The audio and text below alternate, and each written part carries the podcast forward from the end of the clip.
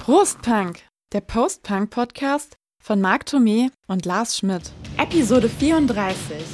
Neue Originale. Teil 1. Postpunk, liebe Zuhörer, und willkommen zu einer neuen Episode unseres Postpunk-Podcasts. Heute wird es musikalisch ziemlich bunt und schräg, denn wir haben einen Koffer voller Coverversion für euch dabei. Entschuldigung, Marc, der schlechte Wortwitz. Ach nein, ich fand den gar nicht sein. so übel. Und wir haben das mal neue Originale genannt. Nach einer Band. Du musst An es jetzt noch sagen, weil das ja, ist ja die ich wollte eine kleine Kunstpause lassen.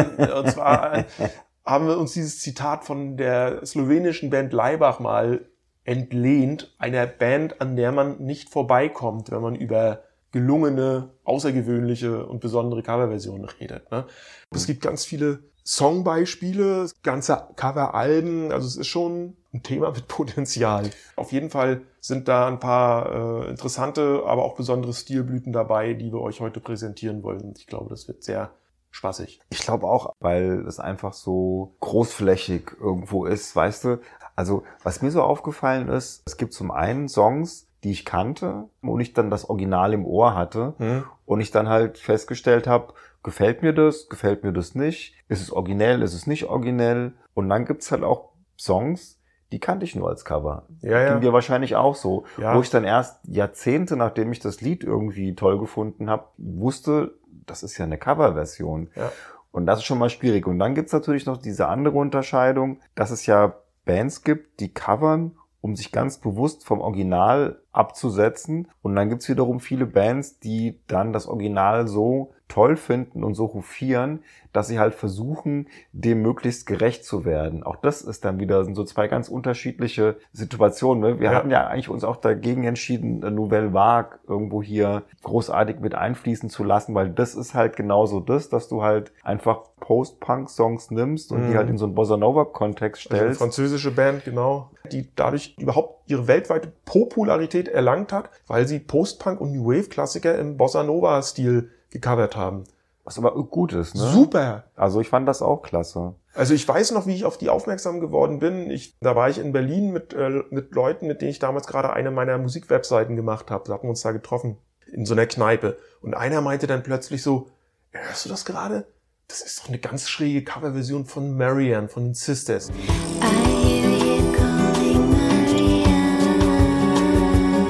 Und dann haben alle so innegehalten, haben, haben gelauscht.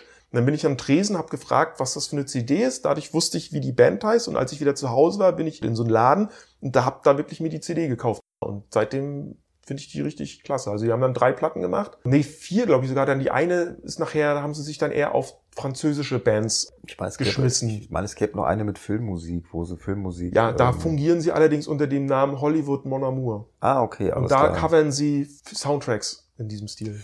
Also ja. ich habe, ich weiß gar nicht, ich hab, bin auch schon relativ früh auf die gestoßen. Das Interessante an dieser Musik fand ich, wahrscheinlich ging es vielen Leuten so, dass die äh, vielleicht auch zum ersten Mal Zugang äh, zu vielen von diesen Post-Punk-Klassikern gefunden haben, dadurch, dass es ihnen halt durch vielleicht diese Musik vermittelt wurde. Gar nicht Keine Ahnung, was das da im Original mhm. ist. Also wie gesagt, es gibt tolle Songs. Also es gibt, äh, die haben Drunk to Fuck von den Dead Kennedys gecovert, die haben äh, Bela Lugosi's Dad von Bauhaus gecovert. Also es ist, wer jetzt neugierig geworden ist, der höre mal rein.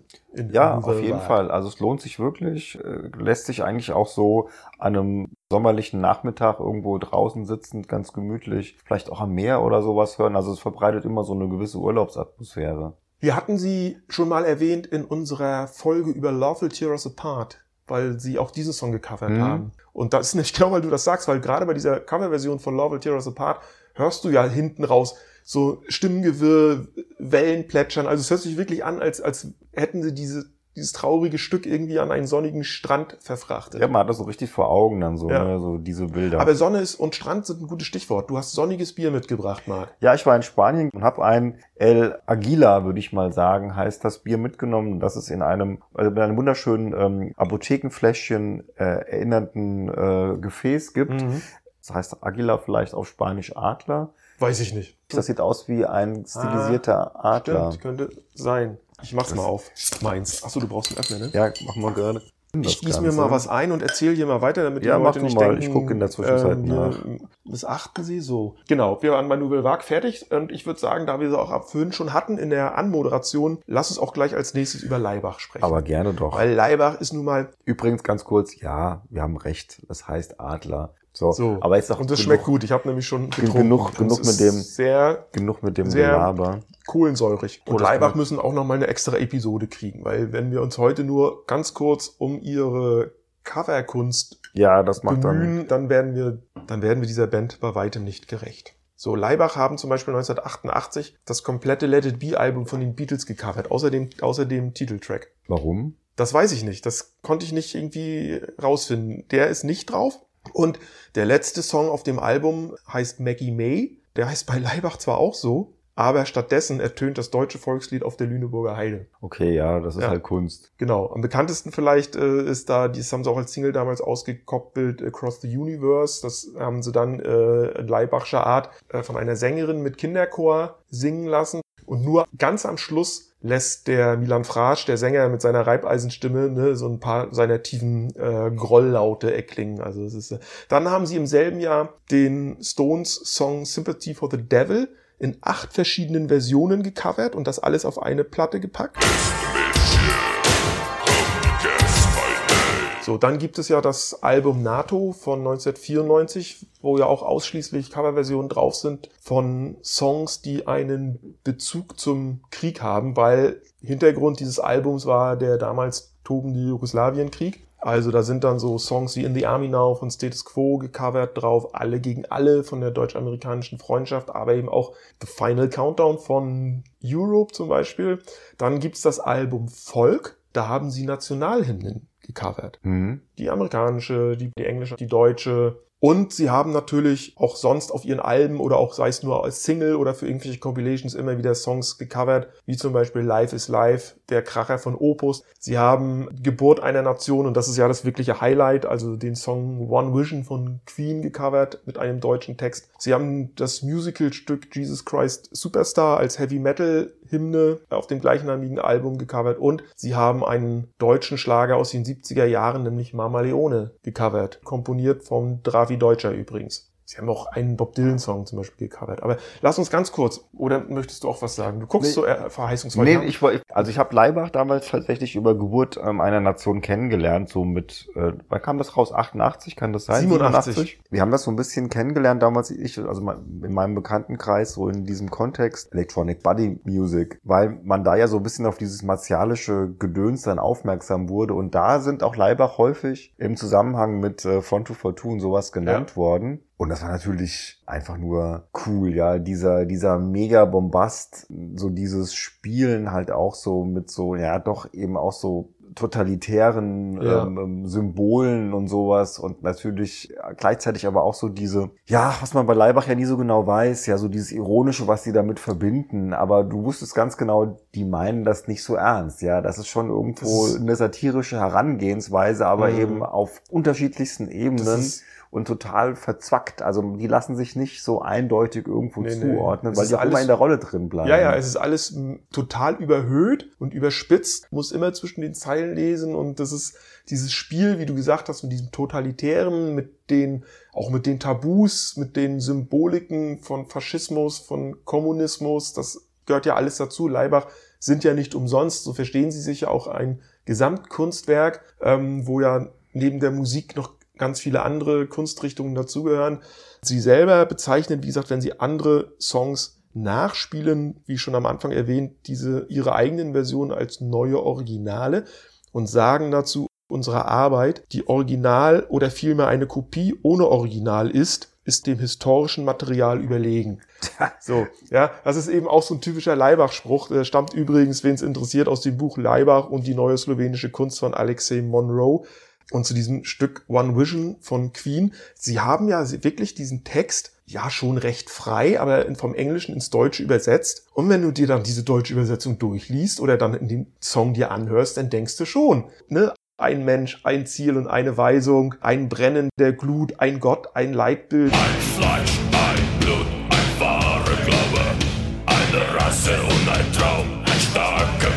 Ja, ja. Also, das, ist das ist genau das. das. ist der totale das, Totalitarismus. das, den- das ist ja so das, das, das Spannende daran. Ja, ich, natürlich, wie du schon gesagt hast, die übersetzen das ja relativ frei und packen Mhm. das natürlich bewusst in so einen Kontext. Aber das ist natürlich jetzt erstmal ähm, einfach ein, ein neues Original. Also man nimmt erstmal das, was da ist, verpackt das, variiert es ganz, ganz leicht. Das ist aber wirklich eindeutig als das Original zu erkennen auch, als das alte Original, würde ich jetzt mal sagen. Mhm. Und damit ähm, zeigst du natürlich auch, wie stumpf teilweise auch solche Texte sein können. Also Ja. ich meine, Life is Life von Opus ist mit Sicherheit einer der stumpfesten Songs, die jemals irgendwo die deutschen Charts, glaube ich, sogar angeführt haben. Ja, ja. Aber ist dann natürlich in der Leibach-Version Leben heißt Leben. Natürlich schon toll irgendwo, weil dann Mhm. merkst du auf einmal, Diese hey, ganze Idiotie des Textes. also erstmal die Idiotie rauskommt. und zweitens, man könnte es ja natürlich auch ganz locker auf dem Reichsparteitag irgendwo in den späten 30ern gespielt haben. Ja, also es Mhm. würde auch dahin passen. Und das ist ja so das mit diesem ganzen Bombast, was so dieses Spezielle an Leibach, aber halt auch so dieses Coole und Doppelbödige ausmacht. Die hatten mal, es gab auf Tele 5 irgendwo in den 80ern, ich glaube, so hieß der Sender damals, so eine einstündige Sendung, die so ein bisschen mit alternativer Popmusik beschäftigt hat. Und da hatten Bands die Möglichkeit gehabt, eine Minute auszufüllen. Die konnten da machen, was sie wollten. Ja, du Mhm. hast denen einfach eine Minute gegeben und im Hintergrund lief diese, diese Zeit ab. Leibach stehen einfach davor, lassen die Uhr runterticken und meinen dann zwei Sekunden vor Schluss, Die Zeit ist auf unserer Seite. Ja. zack, aus. Ja. Also das fand ich irgendwo auch total cool. Ich wollte noch sagen, es gibt auch aus dem schon zitierten Buch auch ein Zitat, was Leibach selber speziell über diese Version, ihr neues Original des Queen-Songs sagen. Sie sagen nämlich, Queen sind sehr ehrlich. Sie zeigen, wie das Konzert wirklich ein politisches Ereignis ist. Die Band kontrolliert eine große Anzahl von Menschen und lässt sie entsprechend ihrer Vision verhalten. Und da siehst du natürlich, ne, wenn Freddie Mercury als großer Zampano auf der Bühne Mhm. und das Publikum liegt ihm ja zu Füßen. Die machen, wenn der eine Geste macht, machen sie sie nach. Wenn er die auffordert, irgendwas zu rufen oder zu singen, dann Das machen sie Demagoge. Ich meine, Und das ist genau das- Demagoge gewesen. Ja, ja. Ne? Das ist doch das, und das was ist genau damit, das, dieses, klar. was, was, was Leibach damit Mhm. äh, ent, entlarven wollen. Ja, schon spannend. Aber wir sind hier Mhm. wirklich, wie soll ich sagen, bei, bei Coverversion ähm, 3.0. Also wir sind hier schon ganz weit oben angekommen, weil ich glaube, das Niveau erreichen wir jetzt nicht mehr. Also praktisch mit diesem künstlerischen Background auch, Das nicht. Mit dem das eben Leibach umsetzen. Ich könnte mal weitermachen, einfach nur, um mal eine Band zu erwähnen. Ich weiß gar nicht, ob ich dir das mal mitgegeben habe, die ähm, ähnlich brachial mit ihren Coverversionen umgehen, wie das Leibach machen, aber natürlich längst nicht diesen Background haben. Und zwar sind das Belgier. Ich kann jetzt leider nur nicht mehr sagen, äh, wer da dahinter steht, weil man kriegt zu dieser Band, ich glaube, die Platte ist irgendwie 1989, 90 oder 91 erschienen. Du merkst, ich weiß gar nichts mehr, weil da steht auch nichts drauf. Die Band heißt La Myrte. Das Album heißt Experiment in Terror. Das trifft auch so ein bisschen auf die Sache zu, denn die schnappen sich eigentlich in erster Linie Songs aus den 70ern, gerne auch mal einen schönen äh, Disco-Schlappen und setzen das halt um in so einer brachialen Industrial Rock Art und das ist teilweise wirklich toll. Also ich habe mir rausgesucht den Klassiker Kung Fu Fighting auch mal zum Anspielen von Carl Douglas aus dem Jahr 74, was ja so ein super Ja. Abtanz- und Schunkelsong ist Mhm. und die machen daraus halt ein abgrundtief weggegrunstes äh, Stück Hardcore Industrial. Einfach fantastisch.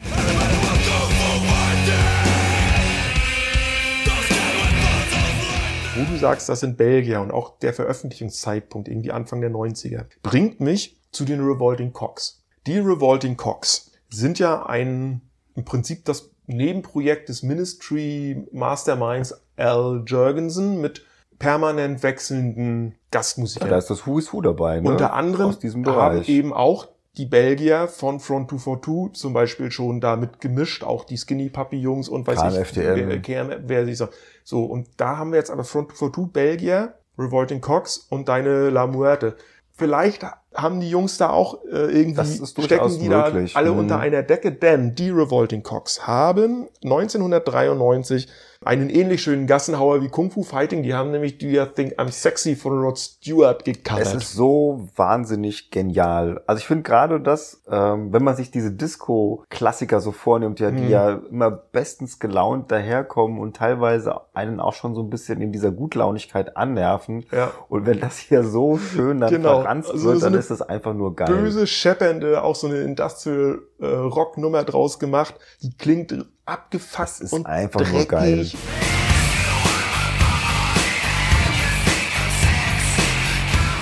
Aber er hat trotzdem so einen, so einen ganz besonderen Charme. Also ja, der, der, Sänger muss auch manchmal lachen. Hast du das mal mitbekommen? Ja, ja, ja. Weil also auch der, der, der Text ist ja so bescheuert. Wir haben den Text auch ein bisschen abge, mhm. abgewandelt. Hm. das ist nicht, äh, in, in, einigen Zeilen, es ist nicht der Originaltext äh, von, vom Rod, und am Anfang klingt er ja noch so, der Al Jurgensen, so als würde er so äh, eher so so lustlos da seinen Text Ja, runterleiern. aber ne? auch sowas von. Ist wirklich ganz groß. Ich glaube, irgendwann Großartig. knarzt dann ja noch Ganz, so ein Saxophon rein und großartig. so. Also, unglaubliches Ding. ja. So, was hast du noch als Also- Highlight? Wir sind jetzt gerade, sagen wir mal, so bei äh, auf der auf der Schiene, wo wir sagen, äh, das sind so Songs, ähm, wo dann doch die Coverversion äh, ganz anders ist als das Völlig. Original. Ne?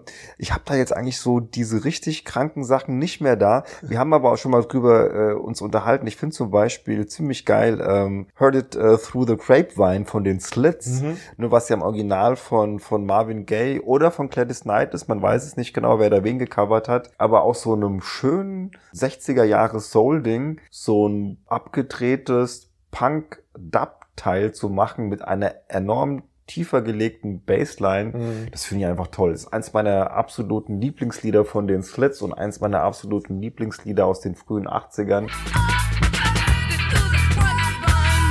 Finde ich einfach top. Ich meine, da wusste ich zwar schon, dass es eine Coverversion ist, Ja. aber da nochmal irgendwie zu versuchen, das jetzt nicht einfach nur zu verpunken, sondern dem ganzen Ding dann auch noch so ein Dub-Ding irgendwie aufzudrücken, also praktisch zweimal zu verwandeln, das finde ich irgendwie schon total cool. Also finde ich einfach, ist ein, ist ein, ist ein geiler Song. Dann mache ich mal da gleich weiter anschließend. Äh, ich habe nämlich auch einen schönen Klassiker, nämlich Lost in Music von Sister Sledge. Und den haben, du bist ja ein ganz großer Fan von der Band. The Fall ist eine, eine, eine klasse Band. Die haben halt dieser ollen Nummer äh, mal richtig den Staub von der Rille geblasen, muss ich sagen.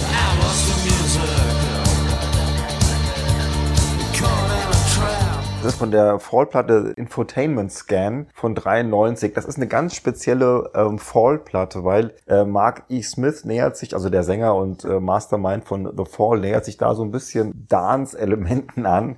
Und da hat er halt dann dieses Lost in Music gecovert und ich habe damals fast auf dem Boden gelegen, weil diese Bocklosigkeit, die Mark E. Smith irgendwie so an den Tag legt und so dieser Zynismus. Seine näselnde Stimme. Und dann ne? so, du weißt Ja, ganz genau, er hasst diesen Song, er hasst diesen Song, er hasst diesen Song. Kommt einem zumindest vor. Und dann nölt er das Ding dann so runter, so, lass den Music, ja, du denkst so, scheiße doch nochmal, hab mich in dieser Musik verloren, leck mich am Arsch. Ja. So kommt es daher, also göttlich. Ich glaube, es war ihm gar nicht so bewusst, was er da für ein geiles Ding irgendwo hingebrettert hat, wie ihm ja auch leider auch verstorben, ne? Also Mhm. Marky Auch, Smith, ja, aber stimmt, auch schon verstorben. gen, gen, Ja. genialer Musiker, also auf jeden Dann lass Fall. uns gleich noch, weil ich, weil die hier auf Hm, meinem ja, ja. Notizzettel da unten drunter stehen, quasi eine doppelte Coverversion. Also Softcell haben ja Tainted Love gecovert und damit ihren allergrößten Hit gehabt, sage ich jetzt mal so.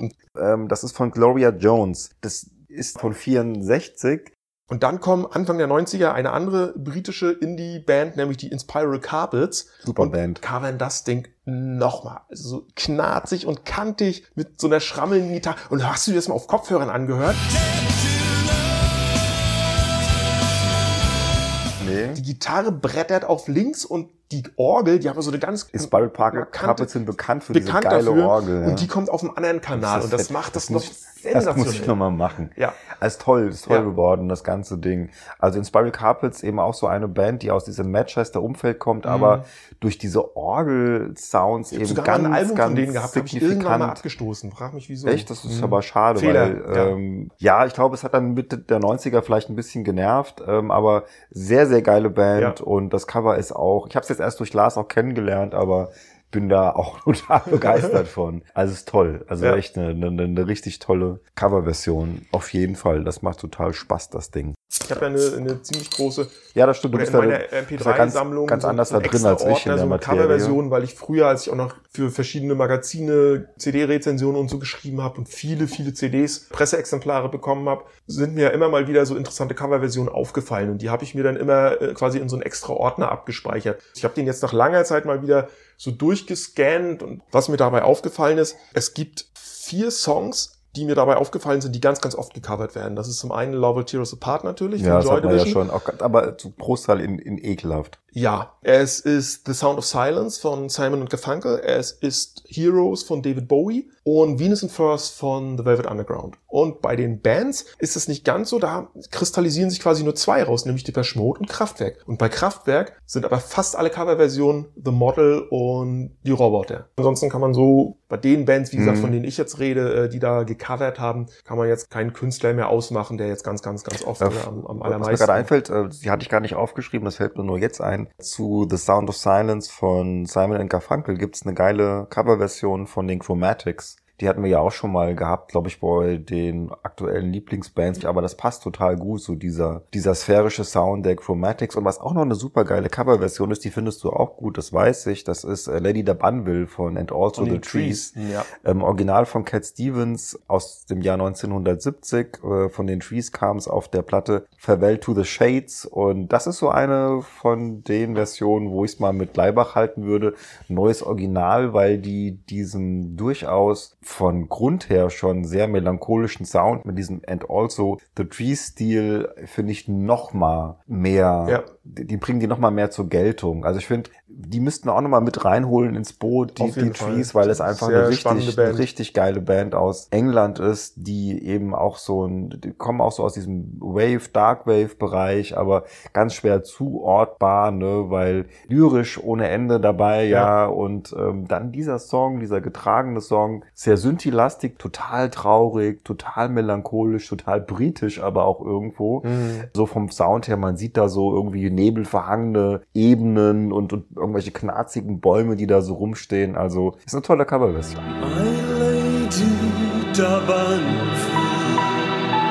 Als ich das Song zum ersten Mal gehört habe, habe ich gedacht, die spielen eine Balalaika. So dieses, weiß dieses, so ein, dieses flirrende, weißt du, die Weiß ich immer genau, so, was das ist, was, ja. ne, mit welchem Aber die spielen ja mit ganz vielen spielen. unterschiedlichen Ja, ja. Streich- und, und, und Zeiteninstrumenten ist ja auch toll, ne, weil wie, wie die Art und Weise, wie sie Stücke instrumentalisieren, die so sagt man nicht, wie sie instrumentieren, Instrumentieren.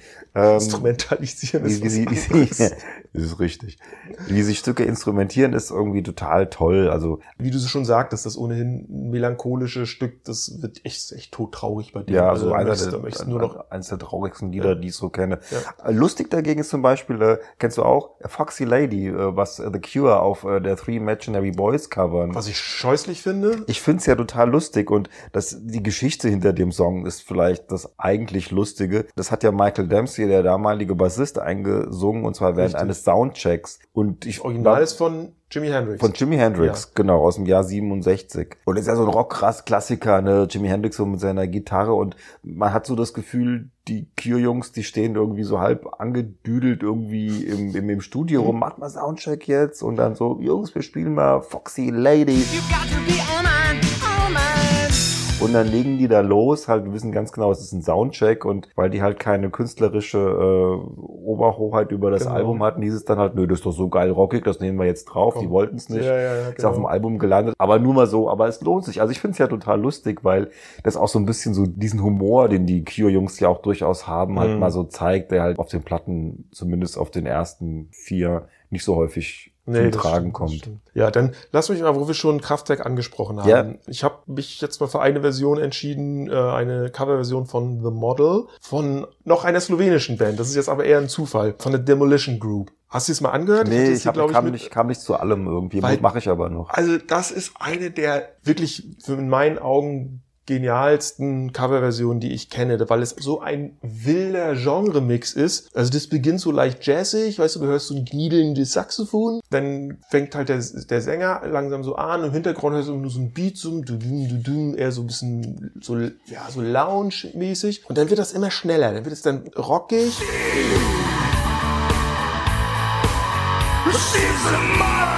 Und am Ende endet das in einer krachigen, so, so eine Art Thrash-Metal-Orgie.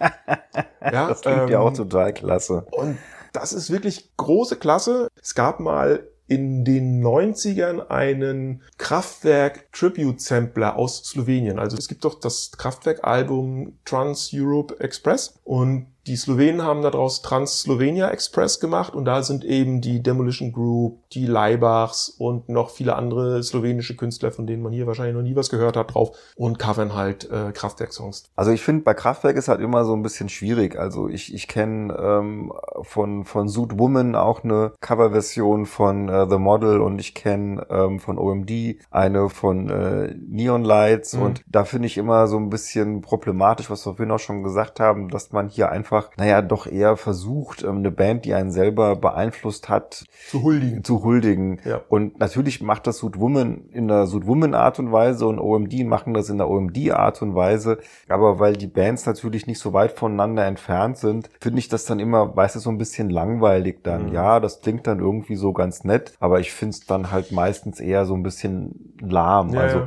ich finde es dann schon besser, wenn man versucht, der Sache dann halt einen völlig neuen Find Dreh spannend, irgendwo zu geben. Also das, wie gesagt, in dem Falle, wenn diese, diese, diese Elektronummer dann halt in so einen Genre-Mix von, von Jazz bis Metal irgendwie verwurstet wird. Also was ich jetzt nur mal festgestellt, also wa- was ich jetzt entdeckt habe, wo ich aber überhaupt gar nicht weiß, was ich davon halten soll, aber was auch so eine, äh, eher, ich weiß nicht, so, so eine kleine Extravaganz ist. Äh, Bizarre Love Triangle von New Order Ja. ist ja einer der geilsten Songs, den die geschrieben haben. Und den haben die Black Eyed Peas mit Jay-Z zusammen gecovert. Ich mag ja die Black Eyed Peas, sagen wir mal, abseits von ihren Techno-Rave-Geschichten, so als Hip-Hop-Band eigentlich ganz, ganz gerne. Das scheint mir eine Demo-Version zu sein. Wenn einer von euch da draußen weiß, wo genau das drauf ist, würde mich mal interessieren. Aber die machen aus diesem Teil so eine Art Pac-Man-Pokémon-Sound-Ding. Also es ist total freaky, weißt du, mit so ganz Billo, so, so, so Computerspiel-Sounds. Und dazu rappt halt immerhin so ein Superstar wie Jay-Z und dann wird dann noch der Refrain gesungen. Fand ich jetzt total abgefahren. Das klang für mich auch so, als hätten die sich irgendwo nach drei, vier Joints oder was auch immer da irgendwo im Studio getroffen. Hey, wir Ja. machen jetzt mal Bizarre Love Triangle. Das war natürlich schon ein bisschen Hommage, so irgendwie an die 80 Sounds, aber das dann halt mit diesem ultra billig Sound Ja. war auch schon wieder irgendwo lustig. Also hat mich auch irgendwo fasziniert, ja, was man da so alles irgendwie machen kann. Ah. Wenn man auch ein bisschen unernst vielleicht mit dem Ausgangsmaterial umgeht. Ja, ja. Wollen wir überlegen, was, womit komme ich denn jetzt um, um die Ecke? Da ich glaube, das wird jetzt einfach zu viel. Wir kommen ja wirklich mal wieder vom Hundertsten ins Tausendste. Es, Ja, ist, ein, mal es, ist, wieder. ein, es ist ein Thema. Wir müssen Äh, uns einfach kürzer fassen, Marc. Ja, ich weiß aber nicht, weil das hat ja noch nicht mal damit was zu tun, dass wir jetzt hier irgendwie daher brabbeln und irgendwie Spezialwissen von uns geben. Also wir haben so viel, eigentlich so viele Versionen. Und weißt du, was der Grund ist, warum wir uns an dieser Stelle entscheiden, einen Zweiteiler draus zu machen aus unserer Folge 34 neue Originale? Nee, sag. Weil wir dann nämlich mehr Soundschnipsel unterkriegen. Ja, Ne, stimmt. liebe Zuhörer, wir haben es ja schon öfter mal erwähnt, wir dürfen ja GEMA-rechtlich nur pro Folge eine gewisse Zeitdauer. Und wenn wir jetzt noch einen zweiten Teil mit lustigen, spannenden Dann gibt's die doppelte. Coverversion ranhängen, genau, gibt's die doppelte Dosis Soundschnipsel. Ihr wollt's doch so. Klingt auch besser dann. Finde ich auch. Dann machen wir das doch so. Lars, dann würde ich sagen, wir, brechen machen jetzt hier Schluss. ab und machen, Machen. noch eine zweite Folge. Bis dahin, auf Wiederhören, Großpunk. Großpunk.